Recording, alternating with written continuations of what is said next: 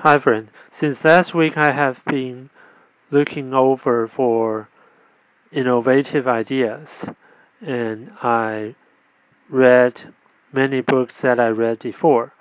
And yesterday, I read a book named Resource Revolution, and in one of its chapters, the authors mentioned a product, mayonnaise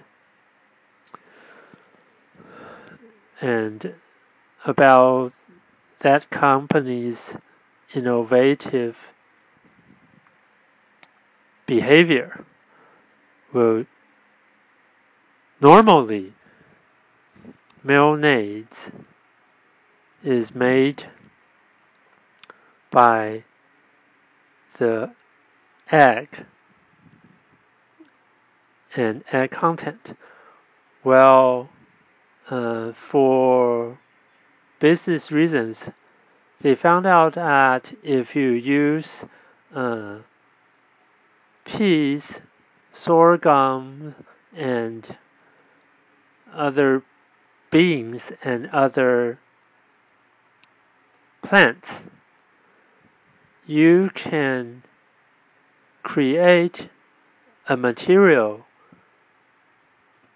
which tastes similar and uh, it's well maybe we should say objective functions are also similar to the egg made mayonnaise quite creative and innovative right? Well this really uh, catch catches my eyes, and uh, I really want to